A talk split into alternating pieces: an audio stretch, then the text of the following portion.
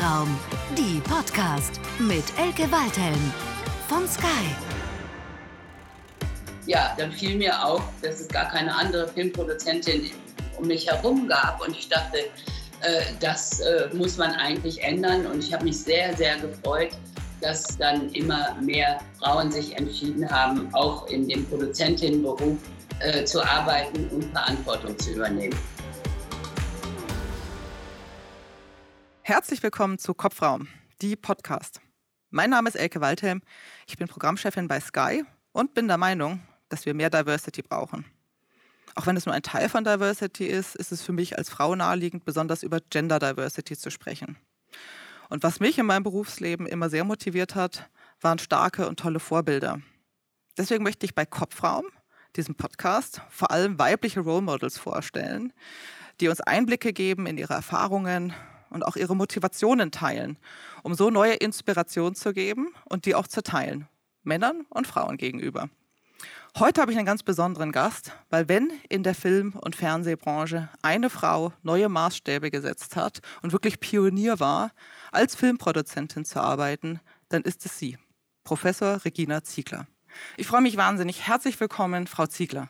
Ja, hallo, guten Tag. Und ich freue mich auf Sie weil wir haben ja schon ein tolles Telefonat geführt und dass wir uns jetzt sozusagen gegenüber sitzen, klasse. Großartig. Ich würde gleich mal mit der offensichtlichsten aller Fragen starten. Was hat Sie denn dazu inspiriert, Filmproduzentin zu werden und nicht, wie von Ihren Eltern gedacht, Jura zu studieren?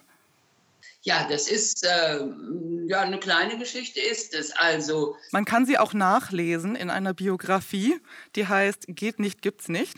Daher weiß ich das auch vom Jurastudium. Ja, also meine Eltern wollten unbedingt, weil sie selber aufgrund des Zweiten Weltkrieges nicht studieren konnten. Mein Vater wurde eingezogen und meine Mutter konnte eben nicht studieren. Die wollte äh, Medienwissenschaft studieren. Wurde beschlossen, dass Regina akademisch werden sollte, einen akademischen Titel kriegen sollte. Und ich äh, wurde sozusagen bequatscht das große Latinum zu machen, das Gräkum zu machen. Das Ganze habe ich auf dem Gymnasium Adolfinum in Bückeburg hinter mich gebracht. Und dann wollte ich nach Berlin. Nach Berlin, nach Berlin, weil meine Eltern hatten in Berlin gewohnt und meine Mutter war in Berlin äh, leider äh, in, also ausgebombt worden durch ähm, die damals furchtbare Zerstörung der Stadt während des Zweiten Weltkrieges. Und sie ist dann mit mir hochschwanger und meiner älteren Schwester Barbara an der Hand in den Harz geflohen, weil äh, da ihre Eltern wohnten. Und als die Russen dann kamen, ist sie ins Weserbergland geflohen, weil die Eltern meines Vaters dort ein Haus hatten. Also ich musste nach Berlin und Jura studieren. Das habe ich dann auch angefangen. Und äh, ja, dann kam der erste Knall, da habe ich mich in meinen ersten Mann verliebt und merkte, dass das Angeln auf der Spree und an der Fraueninsel mich doch etwas mehr interessierte als äh, das Jurastudium. Meine Eltern haben das zunächst nicht mitbekommen, aber irgendwann musste ich mit der Wahrheit raus. Da gab es einen Riesenkrach natürlich, weil sie hatten mir von ihrem äh, sauer Ersparten einen ganz guten Scheck äh, zukommen lassen. Der wurde ab sofort gesperrt. Und äh, ich äh, ging dann notgedrungen zur Akkuschule und äh, verdiente mit äh, Verteilen von Hormonpillen, Anwerben von Waschmaschinen und allen möglichen Tätigkeiten, verdiente ich das Geld, um einigermaßen ja, durchzukommen. Aber äh, nicht nur, dass er meine große Liebe an meiner Seite war, Hartmut Ziegler, äh, hatte ich das Glück, eine Position im Sender Freies Berlin zu bekommen, nämlich als äh, Redaktionsassistentin, später als Produktionsassistentin und Produktionsleiterin. Und da war ich natürlich am Nabel des Geschehens und am Nabel der ganzen Filmerei. Alles, was gemacht wurde, hieß Berliner Bilderbogen zu den Filmfestspielen, zu den Festwochen, zu den Jazztagen. Und ich durfte das alles betreuen und durfte überall anklopfen und sagen, kann ich sie gewinnen für einen Ausschnitt? Und die Filmfestspiele waren für mich das Allergrößte.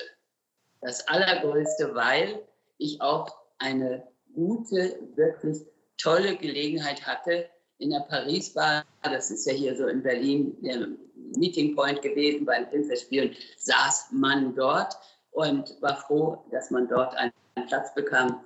Ich war etwas privilegiert, weil ich vom Sender Freies Berlin kam. Hieß es natürlich, ja, da müssen wir ein bisschen so, ne? Und da saß äh, der Verleihchef von der CIC, den ich schon ganz gut kannte, Norbert Scherer, und sagte, ach, Regina, äh, kommen Sie doch mal zu uns. Und ich dachte, was will der denn? Und da sah ich, der saß mit Nicholson da. Da bin ich auf meinen höchsten Stöckeln, die ich hatte, bin ich da hingestöckelt. Nicholson stand auf. Und ich war sehr viel größer als er. Und ich dachte, was machen wir denn jetzt? Und ich äh, sagte, no, I admire your work und so weiter. Und dann küsste er mir die Hand. Und da ist mir fast das Herz stehen geblieben. Und dann habe ich drei Tage lang meine rechte Hand nicht gewaschen und habe sie, ich habe immer den Ärmel, also den Ellbogen zum Begrüßen gereicht, weil ich gesagt habe, ich bin erkältet. Aber ich wollte einfach das noch genießen, dass Jack Nicholson mir, der 21-Jährigen, die Hand geküsst hatte. Das ist ja wirklich unglaublich tolles Erlebnis. Irgendwann wurde es ja dann mehr so zum Alltag, dass sie mit den großen Stars in Deutschland und aus der ganzen Welt nicht nur die Hand geschüttelt haben, ja, sondern auch wahrscheinlich diverse Galen und Abende und auch ne, Filmprojekte begleitet haben. Wo, wie, was kam denn jetzt bei Ihnen, ähm, was hat den Auslöser gegeben von der Produktionsassistentin beim Sender Freien Berlin, dann irgendwann zu sagen, ich mache mich jetzt selbstständig. Es ist ja doch in der Zeit eine sehr mutige Entscheidung gewesen. Also wäre auch heute noch mutig, aber damals, glaube ich, war es außergewöhnlich, fast schon unerhört, ja, dass sich das eine junge Frau traut. Was war da so Ihr Antreiber? Der Antreiber hieß Wolf Gremm, muss ich einfach sagen. Wolf Gremm kam äh, von der ähm, Filmhochschule äh, die er dort mit äh, Wolfgang Petersen und vielen anderen heute auch äh, sehr renommierten Regisseuren absolvierte und kriegte den Auftrag, auch Dokumentationen zu machen, die ich betreuen durfte. Und Wolf hatte sich, glaube ich, ziemlich schnell in mich verguckt. Ich aber nicht in ihn, weil ich war ja eigentlich glücklich verheiratet und hatte auch eine süße kleine Tochter, die zu dem Zeitpunkt drei Jahre alt war. Nachdem der Wolf, der übrigens auch äh, damals schon so den Ruf hatte, dass er gerne überall mal naschte und äh, so, nachdem der sich aber bei mir dann wirklich irgendwann so durchsetzte, er hatte mich immer zum Essen eingeladen. Und ich habe gesagt, nee, ich habe keine Zeit oder ich muss meine Tochter und dann kam er irgendwann richtig so auf und dachte, so, heute Abend gehst du mit mir essen und das ist jetzt so, ich möchte das. Und dann habe ich gedacht, naja, was soll denn schon passieren? Nachdem ich ein Ja, Nee gesagt habe, werde ich auch heute Abend einfach mal hören, was den Mensch, diesen Kerl so treibt. Und wir saßen äh, in einem äh, Stübchen, Ivanka, ein russisches Restaurant. Und da hatte er so eine Nische reserviert und ich dachte schon, naja, das wird ja jetzt aber schon ein bisschen hier komisch. Ne? Und während des Essens, wir saßen uns gegenüber, stand er auf und dann dachte ich, was will der Kerl jetzt hier im Restaurant und wieso steht er jetzt auf?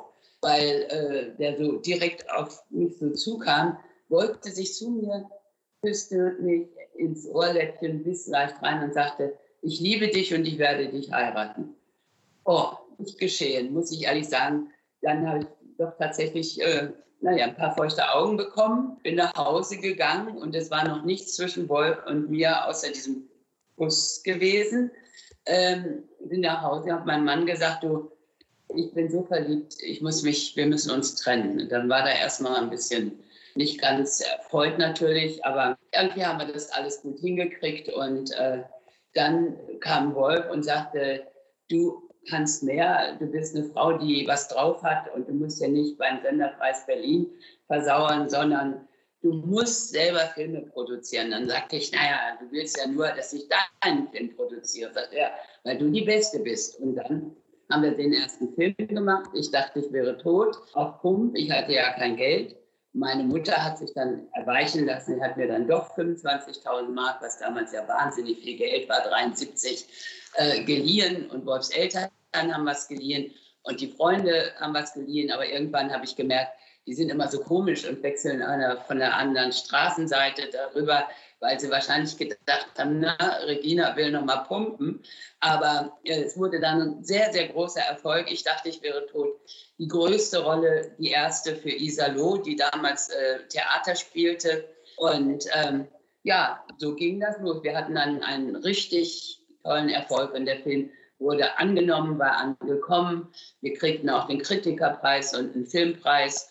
Und äh, ja, dann fiel mir auf, dass es gar keine andere Filmproduzentin um mich herum gab. Und ich dachte, äh, das äh, muss man eigentlich ändern. Und ich habe mich sehr, sehr gefreut, dass ähm, doch dann immer mehr Frauen sich entschieden haben, auch in dem Produzentinnenberuf äh, zu arbeiten und Verantwortung zu übernehmen. Wie war das denn für Sie, in so einer doch sehr männerdominierten Branche zu sein also, und sich dann auch von der Assistentin wirklich zur eigenständigen Produzentin zu positionieren? Mussten Sie sich da stark durchsetzen? Naja, erstmal war das so. Die Jungs haben ja so erstmal geguckt und haben gesagt, die wird es nicht lange machen. Und dann fährt hier auch noch so ein abgefuckten VW-Bus, der hieß bei uns damals Herbie, hatte die gleiche Farbe, war Tanjas und also meiner Tochter meiner Lieblingsfilm. Und ähm, dann äh, habe ich so gemerkt, äh, so erstmal diese Nicht-Wahrnehmung, äh, änderte sich. Als dieser Film dann rauskam, ich dachte, ich wäre tot, kam man schon mit ein bisschen, ja, das, das, die hat doch was geschafft äh, auf mich zu. Und man sprach mich schon mal an und wollte mal so mich ein bisschen so in die Zange nehmen. Und ich war doch ganz entspannt und habe gedacht, Jungs, ich habe gar kein Problem. Ihr fahrt euren Rolls Royce und ich fahre meinen dollen äh, Herbie. Und ich werde es schon hinkriegen und ihr werdet irgendwann doch noch mal Luft holen und sagen, ah, was hat die hingelegt? Und das haben die dann auch irgendwann getan. War doch okay. Nicht nur okay, es ist ein bisschen mehr als okay. Sehr beeindruckend. Hatten Sie denn Vorbilder, wo Sie sagen, da habe ich meine Inspiration auch hergenommen oder dieses Selbstverständnis, das Selbstbewusstsein, was Sie ja von Anfang an an den Tag gelegt haben und das Vertrauen in Ihre, in Ihre eigenen Stärken? War Ihre Mutter für Sie ein Vorbild als Trude, die rasende Reporterin? Meine Mutter äh, hieß Trude als Reporterin und die war das große Vorbild. Sie hat ja auch wahnsinnig viel durchgemacht. Äh, ich meine, mit mir war sie hochschwanger äh, im äh, Luftschutzkeller hier in der Röntgenstraße in Berlin. Vier Tage und drei Nächte verschüttet und wusste nicht, ob sie überlebt. Und vielleicht ist ja auch so mein Durchhaltevermögen auch entstanden, weil äh, ich muss es ja irgendwie mitgekriegt haben. Es war ja eine schwierige Zeit, wenn du hochschwanger bist und du hast äh, ein, zwei Tage vielleicht noch ein bisschen Nahrung, aber dann passiert nichts, du wirst nicht ausgegraben. Und die Leute, die da drin saßen, so erzählte meine Mutter später, haben auch alle langsam daran nicht mehr geglaubt, dass, sie da, dass man da wieder rauskommt. Und dann wird es ja auch ein bisschen aggressiver, wenn man keine äh, Möglichkeit sieht, dass sich was verändert oder dass was passiert. Und ähm, dann hat sie, äh, als wir dann in Obernkirchen waren, hat sie sich ein Fahrrad geliehen und ist äh, zu den Bauern gefahren und hat äh, neue ähm, Pflanzen, Bäume verkauft und hat dann angefangen zu fotografieren und hat ihre Bilder in die Schaumburger Zeitung gebracht. Und die haben gesagt, ach, die sind ganz gut, die nehmen wir mal. Und dann äh, fing sie an, Artikel zu schreiben. Die kamen dann auch an. Und meine Mutter ist auch heute noch äh, eine legendäre Figur in Obernkirchen, weil da gibt es so eine Trafostation, die heißt Tode Krömer Station, weil musste aufgebaut werden und ich hatte ein Buch über meine Mutter gemacht. Alle nannten sie Trude äh, mit äh, Tanja und äh, damals mit Wolf zusammen. Äh, und das ist in der Gegend sehr gut gelaufen. Und die Erlöse habe ich dann in diese Trafostation gesteckt, weil ich meiner Mutter einfach ein Andenken setzen wollte, weil sie war einfach eine wunderbare Frau. Sie sind ja insgesamt eine Powerfrauenfamilie, wenn man das so sagen kann. Also von Mutter Trude über Tochter Tanja bis zur Enkelin Emma. Ja. Ist das irgendwie, liegt das bei Ihnen im Blut? Ja, ich hoffe doch, weil äh, also Tanja und Emma sind ja auch schon sehr äh, heftig äh, am Wirbeln und äh, Tanja produziert wunderbare Filme und Emma ist, äh, macht das Abitur gerade und äh, ja, ich ist Schulsprecherin und spricht auch Chinesisch und also ich soll immer nicht so viel erzählen. Also sie spricht Chinesisch, Französisch, Englisch und Deutsch. So, und dann ist das Thema immer erstmal, ja. Super faszinierend. Tolle Frauen bei den Zieglers. Jetzt haben Sie an Ihrem Lebensweg ja auch immer große wirtschaftliche Entscheidungen treffen müssen, weil so ein Film, wie Sie schon sagen, mit den 25.000 Euro der Mutter, ähm, ja, das ist ja nicht weniger geworden, ne, Produktionskosten. Und man liest ja auch, dass Sie, ja, das erleben wir auch, ähm, aber wie, wie sind Sie denn selber immer damit umgegangen, auch persönlich so viele Risiken einzugehen? Weil Sie haben es ja geschafft, mit Ihrer Ziegler-Film nie zu einem Konzern zu gehören, nie an einem Sender alleine abhängig zu sein. Sie hatten da ja immer maximale Unabhängigkeit, aber dadurch auch immer große Risiken, die Sie eingegangen sind. Wie sind Sie damit umgegangen? Ja, na, also die Risiken, äh, ja, ich meine, ich bin ja irgendwie sozusagen im Risikoland, äh, im Risikozeiten geboren worden und offensichtlich haben mich diese Risiken immer begleitet, weil äh, ich äh, musste zwölf Kilometer äh, mit dem Fahrrad nach Bückeburg jeden Tag fahren und äh, das geht äh, runter und wenn man nach zurück will, geht es nur hoch. Das ist gut für die Waden, habe ich mir immer gedacht. Aber bei welchem Wetter auch immer, meine ganze Zeit war immer dieses, das ist auch mein Motto, geht nicht, gibt's nicht. Und ähm, ich hatte einfach immer das Gefühl, äh, man muss was, wenn man was bewegen will, dann muss man auch äh, daran glauben, man muss an sich glauben, man muss Verantwortung übernehmen. Und äh, als ich äh, 50 äh, war, habe ich gedacht, jetzt habe ich ein Unternehmen irgendwie aufgebaut und jetzt muss ich doch mal gucken, ob ich dann vielleicht nicht die Tanja dafür interessieren kann. Und Tanja hatte gerade äh, ihre Produzentenausbildung äh, bei der Filmhochschule Babelsberg abgeschlossen und sagte dann erstmal, was Tanja gerne tut, ich muss mal drüber schlafen. Und dann hat sie, glaube ich, zweimal drüber geschlafen. Und dann hat sie gesagt, so, ja, und ich habe ihr gleich gesagt, Tanja, du bist gleichberechtigt, du machst, was du willst. Du sollst jetzt nicht irgendwie das Gefühl haben, du musst immer die Mutter fragen, sondern du entscheidest und machst und äh, dann kamen natürlich auch immer wieder die Angebote von, äh, also Bernd Eichinger zum Beispiel wollte gerne, als er an die Börse ging, uns dabei haben. Da wurde auch verhandelt. Aber irgendwann haben wir, Tanja und ich, als wir dann auch gemeinsam überlegt haben, immer gesagt, äh, ist ganz schön, wenn wir uns beide allein im Spiegel sehen und äh, nicht immer noch Leute sagen, du musst jetzt das tun und du musst das tun. Und dafür muss man arbeiten. Und ich glaube einfach, dass so viele Frauen inzwischen verstanden haben, dass man Wege gehen muss, die Entscheidung treffen muss, Verantwortung übernehmen muss. Und ich merke das immer wieder, dass man auch den jungen Frauen diesen Mut vermitteln muss, weil sie müssen ja lernen und kapieren, was Verantwortung heißt. Und wenn wir das schaffen in unserer Gesellschaft, und es werden ja Gott sei Dank immer mehr Frauen, die was wollen, die sich was vornehmen, die sagen, ja, wir machen das. Also das ist das, was mich freut, wenn ich dann denke, da habe ich auch ein Stück mitgeschoben und geholfen und das will ich auch weiter tun. Nee, Sie sind da definitiv ein ganz, ganz großes Vorbild. Wenn Sie mal jetzt so aus Ihren ja, vielen Jahren erfolgreiches Management, was Sie ja geführt haben, so reflektieren, was wären denn so vielleicht ein, zwei Tipps, den Sie auch den Zuhörern geben? Also Frauen grundsätzlich, also ich nehme so mit ein bisschen dieses Mutigsein. Aber wie würden Sie das als, ne, als kleinen Denkanstoß oder Tipp weitergeben? Naja, ich würde, äh, also ich habe manchmal die Erfahrung gemacht, äh, was mich dann äh, doch äh, bestärkt hat, immer wieder nachzuhaken, dass, dass es doch Frauen gibt, die sich das nicht zutrauen, was man ihnen anbietet und dass sie auch diese Verantwortung nicht übernehmen wollen, weil sie vielleicht auch äh, an die Familiensituation denken. Und ich denke, was ganz wichtig ist, allen Frauen zu vermitteln, dass Familie und Beruf unheimlich gut zusammengehen und zusammenpassen. Und wenn wir jetzt sehen in dieser Pandemie, äh, da regt es mich dann auf, wenn die Frauen wieder an den Herd gedrängt werden und die Herren der Schöpfung sich auf ihre Computertätigkeit zurückziehen. Und da finde ich, da sind wir Frauen doch gefordert, den Männern auch zu sagen, hey, wir sind gleichberechtigt und wir sind hier nicht mehr äh, die Frau, die äh, jetzt den Mann fragen muss, ob sie ein Konto eröffnen darf oder nicht, sondern wir sind die Zeit, die wir nutzen müssen, um zu sagen, wir gehen eigene Schritte und können trotzdem einen tollen Mann an unserer Seite haben und eine wunderbare Beziehung. Aber wir sollen einfach eigenständig sein und Mut haben und Entscheidungen treffen. Und wenn es auch mal verkehrte Entscheidungen sind.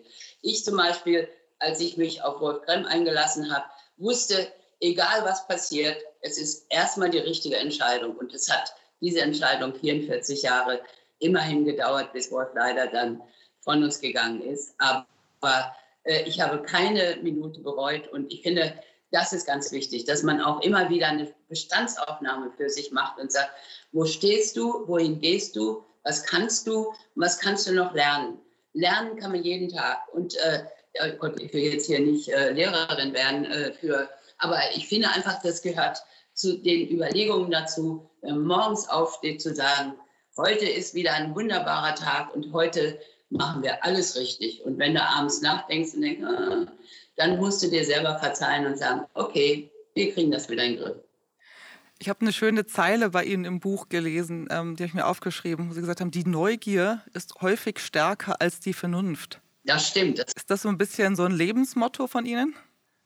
Ja, nicht so ein Motto, aber äh, mir ist es immer wieder äh, so im Sinn, äh, weil zum Beispiel ich habe äh, mit meinem Mann oft darüber geredet, was würden wir machen, wenn jetzt hier vor der Tür äh, ein Astronautenschiff oder ein Luftschiff, ein Mondflugzeug äh, wäre, würden wir da einsteigen oder nicht? Und wir haben beide gesagt, ja, wir steigen ein und wir wissen, wir wollen da oben ankommen. Und äh, das finde ich ist etwas, ich würde gerne wissen, wie es auf dem Mond aussieht. Ich würde gerne auf dem Mond mal spazieren gehen. Wahrscheinlich ist mir das nicht vergönnt, äh, weil ich ja gerade erst 20 geworden bin. Aber ich würde, ich bin durch die ganze Welt gereist, einfach um da gewesen zu sein. Und davon zehre ich jetzt auch im Augenblick, wo man ja nicht reisen kann und wo man ja sehr darauf achten muss, äh, dass man sich ähm, auf sich aufpasst. Da, da weiß ich natürlich, dass das alles unheimlich gut getan mir gut getan hat und auch meinem Denken und meinem Kopf. Und ich wünsche uns allen, dass diese Zeit ganz schnell wiederkommt, weil ich würde dann wieder ganz schnell, ganz weit weg irgendwo hinfliegen und sagen, angekommen und zwei Tage Luft holen und dann an die Arbeit. Dem Wunsch schließe ich mich an. Also Reisen, finde ich, bildet nicht nur, sondern ist eine unglaublich tolle Lebenserfahrung. Darüber müssen wir uns auch noch mal in Ruhe unterhalten. Ich wollte noch mal eine andere Frage stellen und zwar, wir haben, Sie haben ja gerade einen schönen Appell gemacht, eben mutiger zu sein und dass man mehr Frauen auch ähm, ja, positiv inspirieren sollte, eben auch Verantwortung als eine spannende Aufgabe zu sehen.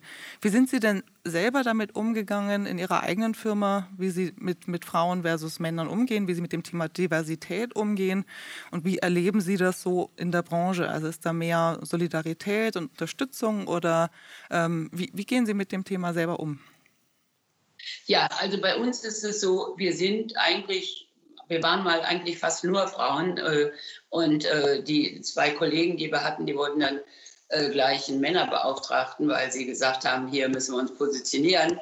Jetzt sind es äh, ein paar männliche Kollegen mehr, aber wir haben sehr, sehr viele Frauen und vor allen Dingen viele dieser Frauen sind schon 20 Jahre da oder 25 Jahre und das zeigt ja, dass hier auch ein Zusammenhalt entstanden ist, dass man sich gegenseitig wertschätzt, weil äh, Tanja und ich haben eine ganz klare Haltung. Äh, alle Mitarbeiterinnen und Mitarbeiter sollen sich wohlfühlen. Und das heißt, da muss man auch ein Händchen dafür haben, da muss man sich auch drum kümmern.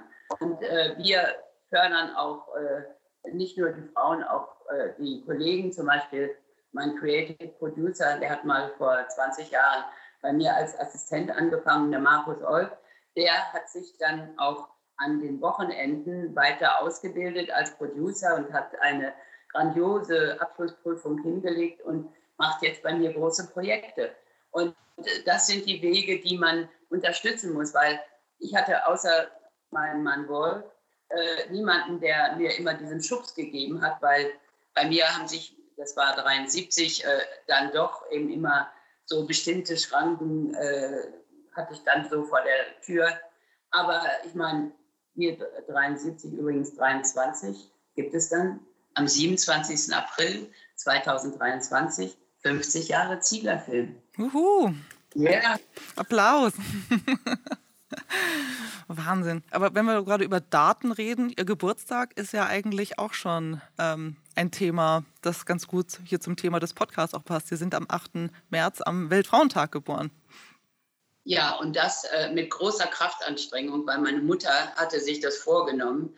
Und ich habe das, äh, die Zeit schriftlich äh, vom Standesamt Quedlinburg. Ich bin zehn Minuten vor zwölf, vor Mitternacht, bin ich am 8. März geboren worden. Meine Mutter war hochzufrieden, weil es für sie ganz wichtig war, eine Tochter zu haben, die am Weltfrauentag. Und das hat sie mir sozusagen mit auf den Weg gegeben. Und mein Geburtstag wurde immer großartig gefeiert, auch als wir ganz wenig Geld hatten, weil wir, also ich nicht so aus einer wohlhabenden Familie, sondern wir mussten uns alles erarbeiten. Aber der 8. März ist immer ein Sonntag in meinem Leben gewesen. Also da war der Geburtstag also schon ne, eine, eine, eine self-fulfilling prophecy so für ihren Lebensweg. Also toll, dass Sie das so angenommen haben und heute mit uns teilen. Ansonsten würde ich mal, weil ich die ganzen Preise im Hintergrund so bewundere, Gibt es irgendjemand einen Preis von denen, wo Sie sagen, da habe ich eine ganz besondere Erinnerung dran oder der war mir besonders wichtig oder mit dem habe ich am allerwenigsten gerechnet? Ja, zum Beispiel diesen hier. Das ist der International Emmy Award. Wow. Ja. Und äh, den, da war ich nominiert für Die Wölfe, ein dreiteiliger Film, der die Jahre von 49 bis 89 bespielt äh, mit Friedemann Fromm äh, und seinem Bruder als Autor und Friedemann Fromm, der ja auch der Regisseur und Autor von Weißensee oder Mitautor von Weißensee war. Äh, und ähm, der Redakteur und ich, äh, wir reisten nach New York, wo immer im Hilton Hotel äh, jährlich äh, am ersten Montag im November, am letzten Montag im November, also das wäre jetzt nächsten Montag gewesen, wären wir alle in New York gewesen, der Emmy verlie verliehen wird. Und ähm, ich, ähm, meine Kategorie kam als letzte. Und ich hatte die ganze Zeit erstens nichts gegessen, zweitens auch nichts äh, getrunken, weil ich dachte, man erfährt es wirklich vorher nicht. Und weil ich dachte, ähm, vielleicht klappt es ja doch. Und dann, als äh, äh, die Moderatorin sagte, and, uh, the International Emmy Award goes to Regina Ziegler, sprangen meine begleitenden Männer auf und rasten auf die Bühne. Und ich hinterher habe gesagt, halt, halt, den passt mir keiner an, den kriege ich. Ne? Und äh, dann sind wir äh, mit diesem Emmy Award, ich habe den auch getragen und der ist ziemlich schwer, also muss man schon sagen, äh, durch New York die ganze Nacht gezogen. Und alle waren begeistert und ich habe das nie mit so einem Preis so viel äh, Freude und Herz, äh, alles so vermittelt gekriegt. Äh, Umarmung, damals durfte man sich ja auch noch umarmen.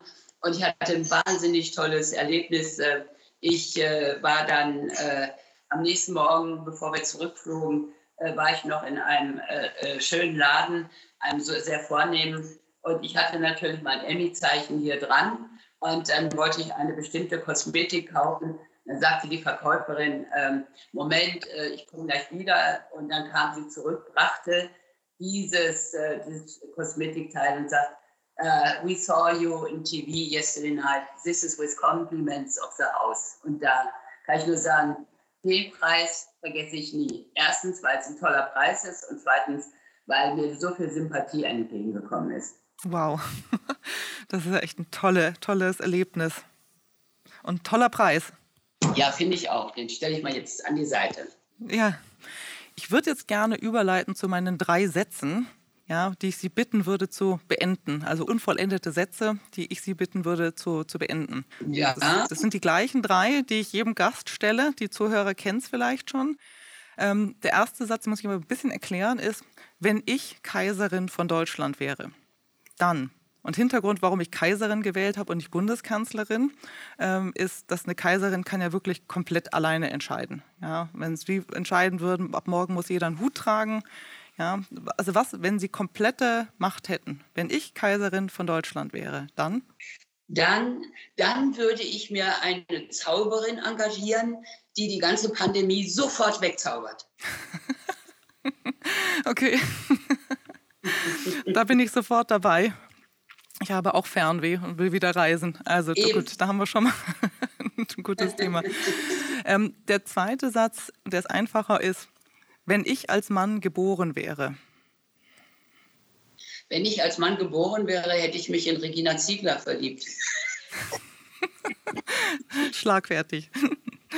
Und der dritte Satz, da bin ich jetzt mal gespannt, weil da kennen Sie ja ein paar aus den nachfolgenden Frauengenerationen. Also der ist, die nachfolgenden Generationen an Frauen wird es leichter haben, weil weil sie viel aufgeklärter sind, weil sie viel mehr Rückenwind haben und weil sie ein Konto ohne einen Mann eröffnen können und ohne ihre Eltern, weil sie viele Dinge ganz anders entscheiden können. Und alle Hochachtung kann ich nur sagen, ich kenne ein paar junge Frauen, die es richtig machen. Und das finde ich, äh, da hat die Zeit doch sehr geholfen, die Entwicklung und auch jetzt natürlich ob es die Freitage sind oder ob es die Montage sind, an jeden Tagen kommen ja Nachrichten über die Jungen, die was machen und das finde ich toll.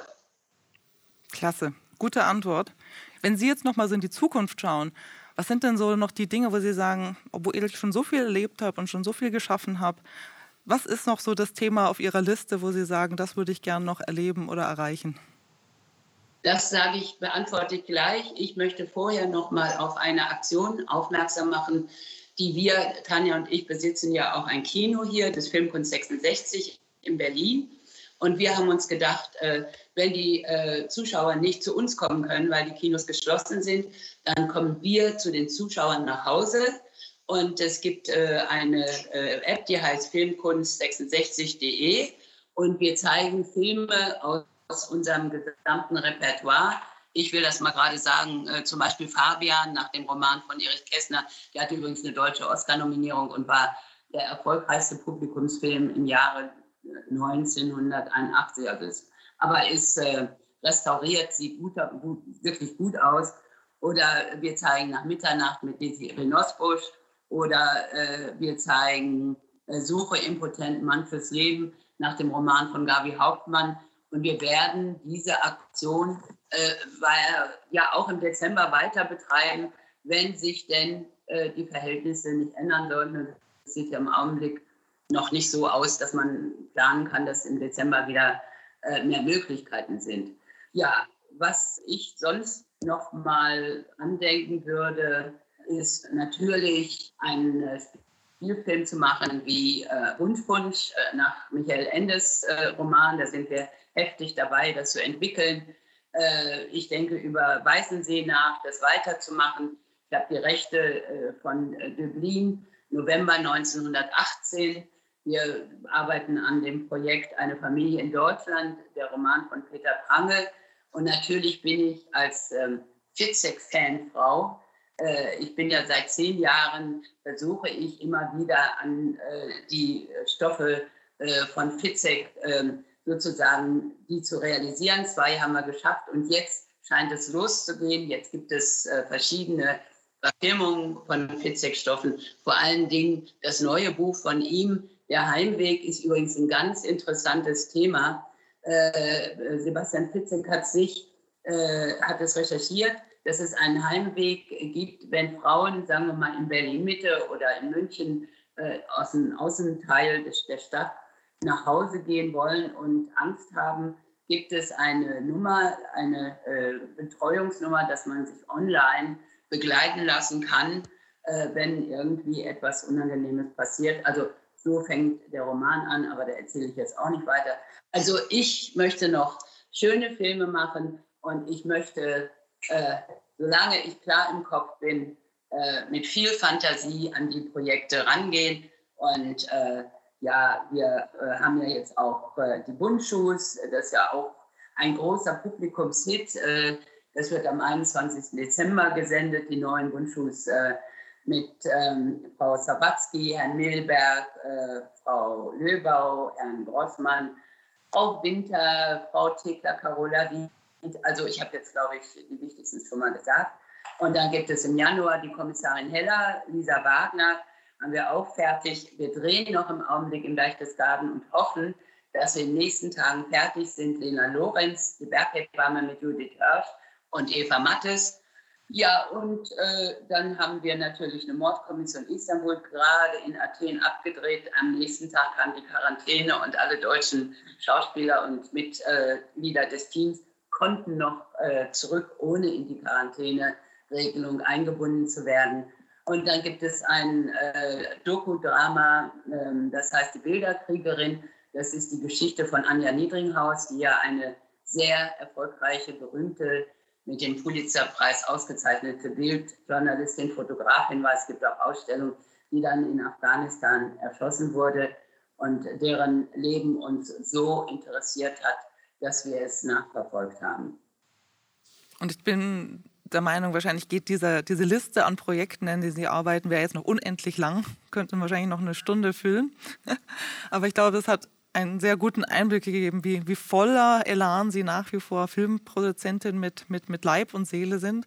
Wirklich sehr beeindruckend. Ich möchte noch einmal Werbung machen. Also wer sich jetzt mehr noch für das Leben von Regina Ziegler interessiert, äh, geht nicht, gibt es nicht die Biografie. Vielleicht ein Weihnachtsgeschenk für den einen oder anderen. Ich kann es sehr empfehlen. Und es gibt auch ein Hörbuch dazu, das ist zehneinhalb Stunden lang das ich selber aufgenommen habe.